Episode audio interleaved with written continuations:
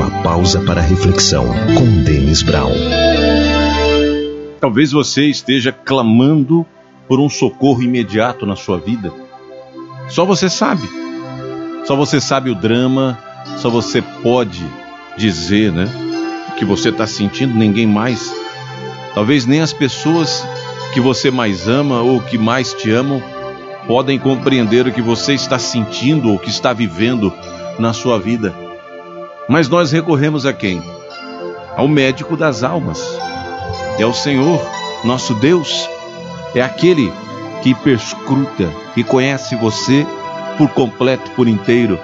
Um relacionamento que às vezes nós não compreendemos, porque se relacionar com quem você não vê, com quem você não pode tocar, exige um esforço ainda maior, porque você tem que enfrentar o grande adversário, né? Ou a grande adversária que é a dúvida que brota no seu coração. E quantas vezes você pergunta: será mesmo que Deus está me ouvindo? Será mesmo que Deus está olhando por nós? Isso principalmente quando acontecem situações trágicas e as pessoas questionam a Deus.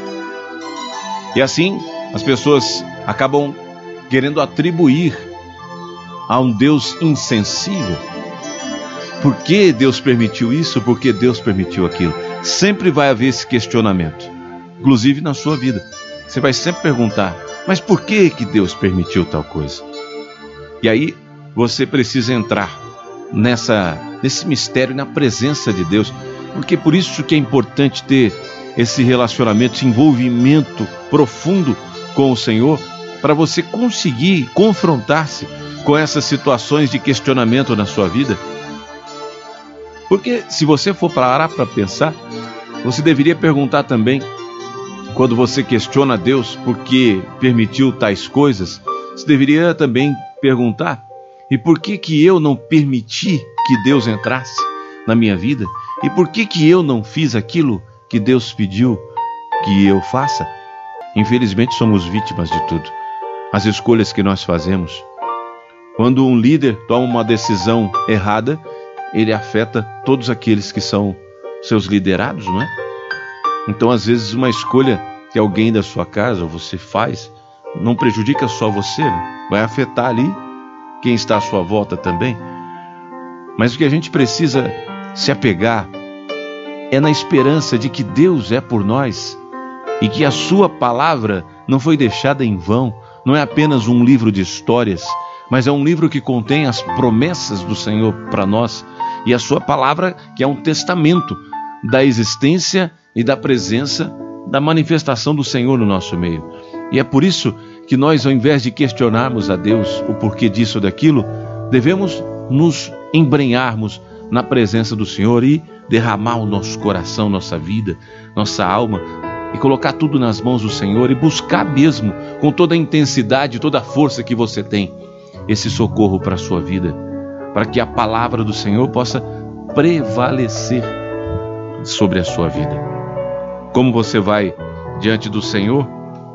Como você vai dizer para Ele alguma coisa sem conhecer a Sua palavra? Como um advogado vai defender o seu cliente sem conhecer as leis? Como você, filho, filha de Deus, vai se dirigir ao Senhor e questioná-lo sem poder debater com Ele? Se você conhece a Sua palavra, você pode ir diante dele com a palavra dele, porque Deus não é como o homem que mente, que promete e não cumpre e ele não volta atrás na sua palavra, mas é preciso conhecer, é preciso saber. Então vá ao encontro de Deus, mas leve a palavra dele e diz: Senhor, a tua palavra diz isso. Conheça a palavra e mais, viva a palavra dele na sua vida, os mandamentos.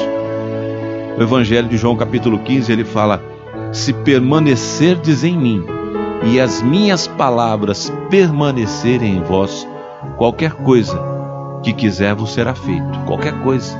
Mas olha aí a condição: que a palavra dele permaneça em vós e que você permaneça nele. Existem condições, existem mandamentos, existem preceitos que precisam ser seguidos. Então, não questione, busque se aproximar cada vez mais do Senhor E como o profeta nos ensina, não somos nós que encontramos Deus, é Ele que se deixa encontrar por nós. O profeta diz: Buscai ao Senhor enquanto Ele se deixa encontrar. Busque em Deus a força que você precisa. Não questione, não culpe, não procure culpados, procure aliados. E o aliado que você tem é a sua oração, é o Espírito Santo de Deus. É Ele que vai te dar força e fé para continuar no caminho, mesmo diante das piores situações e adversidades. A força que você precisa para continuar, para vencer e para suportar, só Deus tem. Por isso, peça a Ele, Senhor, vem ao meu encontro e me abraça. Vem ao meu